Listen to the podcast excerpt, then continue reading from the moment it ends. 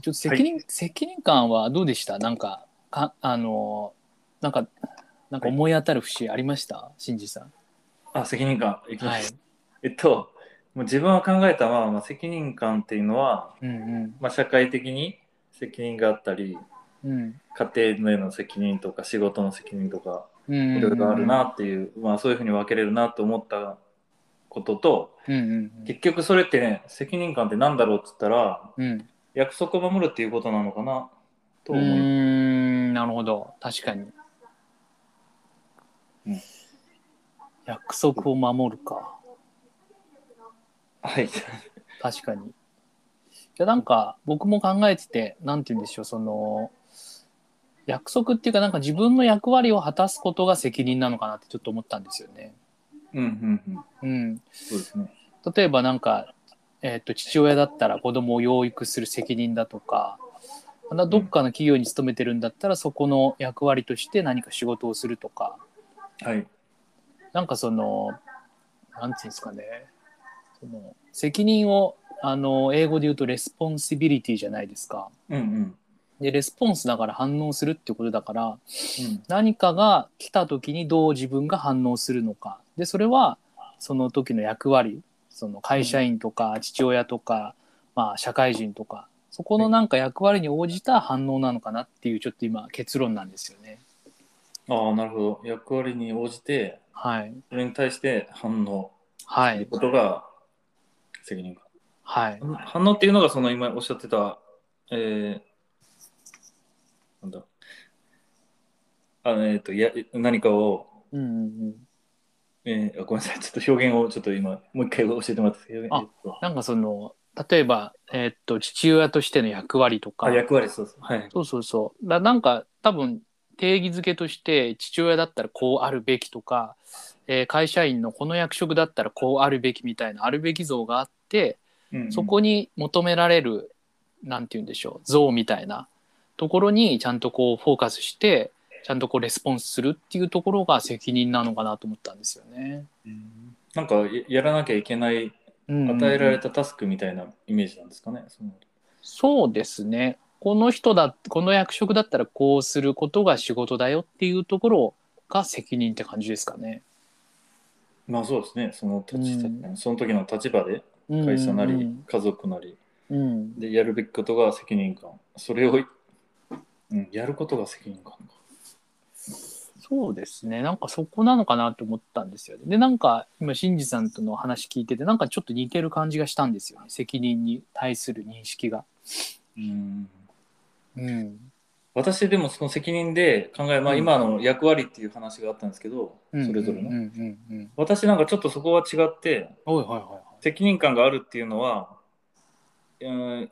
役割をやるっていうだけじゃなくて今役割をやるってことは与えられたことをやるってことじゃないですかでうんうもんその先にそのやる目的っていうのがあると思って、まあ、仕事でいうとお客さんがいるってことなんですけどはい。で結局でもお客さんに対して、えー何か満足を満足を達成できないんであればそれは責任を果たしてない実際自分でやってもおー逆に言うと別に自分がやらなくても誰かに振ったりとしてねでも別にお客さんが満足すればそれは責任を果たしてるとか、まあ、そんな風にちょっと考えたんですけどだうんからその個人の役割っていうよりはなんだろう相手に対して誰か提供する先に対しての役割なのかなっていううーんようしがしました今聞いてて。なんかそれってまあなんて言うんでしょうその役割に与えられた仕事があってその仕事をするだけじゃなくて、その仕事の目的みたいなところもちゃんと見据えて行動するみたいなそんな感じですかそうですねだから役割っていうとなんかその自分がやるっていうイメージになるんですけど別に自分はやらなくてもいいかなという そういうあこーまああれですもんね仕事も別に自分がやんなくても他の人がねまあリソースの問題はありますけどそれをこなせばね会社としては OK なわけだから確かに自分がね全部するってしなくちゃいけないってわけでもないですもんね。といやそうなんですよ、まあ、例えばですけど責任感ある人のよくあるパターンで自分で全部抱え込んでうん結果的に残業しても達成できないとか、うん、まあ、達成してもすごい遅いとか、まあ、それは役割としては果たしてるんですけどうんで目的は果たしてないと時間遅れてるし、多分そんなバタバタでやったら、えーアウトプットも悪いし、確かになんか責任感ある人ってちょっとこう思い詰めちゃうようなイメージありますね僕はそうですね、そう思います。それはなんで思い詰めちゃうんでしょうね責任感ある人ってあだからそれがまさに今おっしゃってたその役割を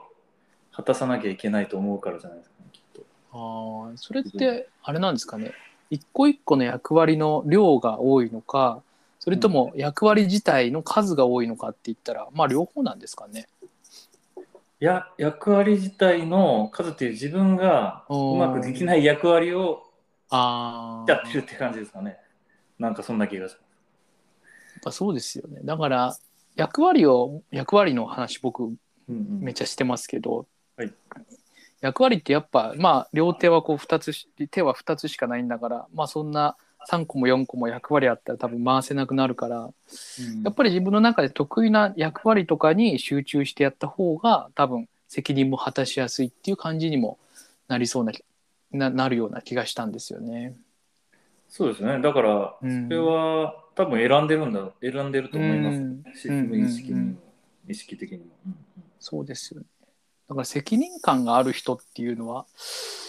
どうなのかな責任感がある責任感があるうーん多分でも本当の意味で責任感があるっていうのはうんうんできないこととか苦手なことはちゃんと断ってうんうー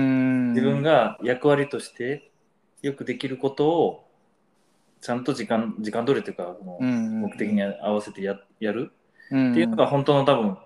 役割としての責任感なんですけどうんなんかちょっと疲れちゃってる人はうんうんうん何でもかんでも引き受け て責任感が押し潰れちゃされちゃう確かに確かになんか今思ったのが責任感がある人っていうのと責任感が強い人っていう人がそれぞれいたとすると、はいはい前者の方はちゃんとさっき今新次さんが言ったように取捨選択できる人で責任感が強い人っていうのはちょっとこう思い詰めちゃってるような印象が僕はありますね。そうですねなんか自分でやらなきゃって思っちゃううんどうでしょうね責任感が強い人っていうのはそうですよね。まあなるほど。ただちょっと話ごめんなさいずれちゃうんですけど、あはいはえっい。とね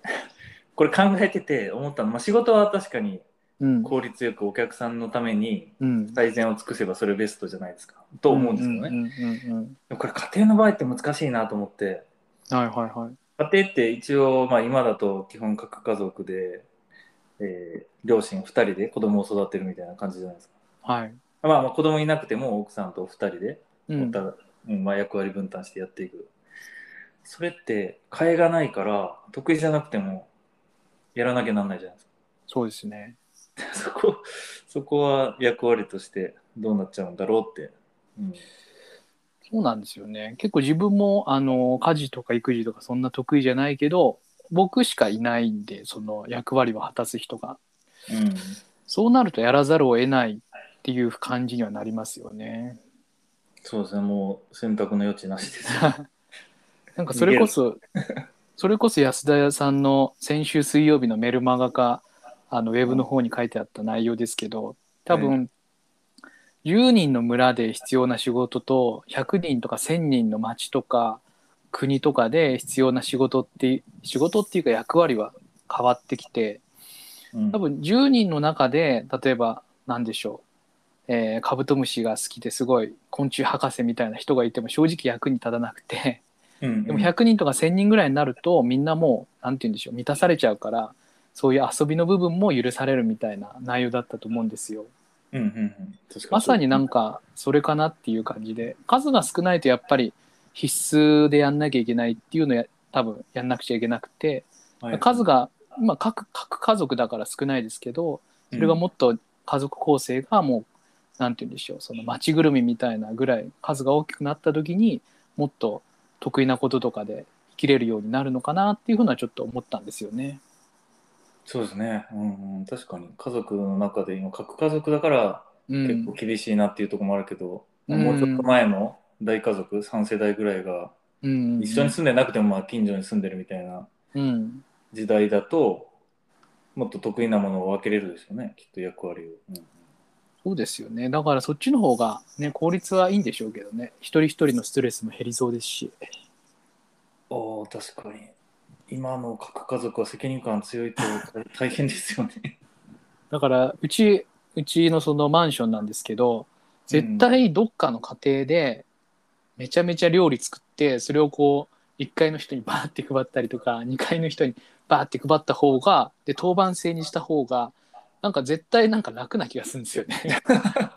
それは面白い発想ですねいやなんかそのなんかそのマンションの子たちとうちの子遊ばせてた時にお昼になるとすごいいい匂いがしてくんですよ焼きそばとかのブーンってでそこでその時にいたお母さんが「いやうちにも分けてほしい」って言ってて その焼きそばを はいだから「ああ確かにな」って言ってなんか昔だったらお裾分けじゃないですけど多分作りすぎちゃったからあげるみたいなこと普通だったと思うんですけど今の核家族でそんなことって多分ありえないじゃないですか。うんないですね多分よっぽど親しくないと怖いし怖いですよねだからうんなんかそれ聞いてあなんか今って昔と違うんだなって僕はなんか感じ取ったんですけどそうでも確かに料理を作る責任っていうのは結構重いですよね本当に確両かに親で分けても重いと思いますね、うんなんかちょっと昔にその SDGs 絡みでちょっと考えた時になんか、うんつなんかほら腐らしちゃって捨てるのもったいないから例えばうん共同のコミュニティでなんか冷蔵庫を一つボカンってでかいの買ってそこにもうお裾分けみたいな感じで、えーもういらないやつだけ食べないけどまだ賞味期限切れてないやつとかをこう格納していくみたいな話をちょっとそのブレストベースでちょっと話をしてたことがあったんですけどうんうんやっぱその時もどうしてもやっぱその怖い口に入れるものだからっていう意見はやっぱすごい多くてですね、うんまあ、だから昔はねそんなことまあ大丈夫だったんだろうけど今はね、まあ、子供に食べさすってなったらなおさらですよね多分ああそうですねでもなんかその発想で言うと私のうん私はまあ一人暮らしでの発想で言うとうんスうんーパーマーケットがとかがある意味その役割なのかなっていう気もします、ね、ああそこに行けば何かしら手に入るみたいな入るしそう、まあ、お弁当というかそのまま昼食と呼ばれてあーる食べるものいっぱいあるし確かにその無理に自自宅で作ろうとしなければ結う局んうん違うお母さんがまあ作ってくれてる、まあ、実う際んうんうん工場で作ってるのかもしれないけど実際そこには人がいてね まあま誰あかまがあ作ってくれてるわけですから。うん確かにそそうですよね。だから多分昔はもっと外食のお店なんて少なかっただろうし、それこそ家で作って食べるっていうのが普通だったと思うんですけど、うん今本当に近くに行けばコンビニあるしね、マックがあるしで、まあうん本当に食に困らないですよね、本当に。あのー、贅沢言わなければ。そうですね。で、健康的にも、まあ、うん前は弁当とか、外で食べるものは体に悪い、油っぽいとかいう話もあったけど、まあ、選べば、ちゃんとしたものもあるし、ちゃんとっていうか確かにね健康的な面で。うんそうですよね。だでかもらなんかそこをうん。使っちゃうと、なんか責任感がないとか、多分言われちゃうんでしょうね、今。このえああ、その、あれですか、コンビニとかでご飯食べるとですコンビニとかでごか。飯買っちゃうと、うん。それはじ自分に対しての責任がないみたいな感じですかそうそう、だからご飯を作らなきゃいけないという役割があると。ああー、はい、ってはるいかはいら、うん、そんな買っちゃいけないとか思ってる人多そうだなと思いま確す。かに世のお母さんはあんまり外食するとちょっと立つ瀬がないみたいなことで思ってるかもしれないですね。うん、まああれ、それはね、そそっちの気分の方がもしかしたら、うん、おもおも難しいのかもしれないですね。そうですね、確かに。自分で作らなきゃっていう責任感だか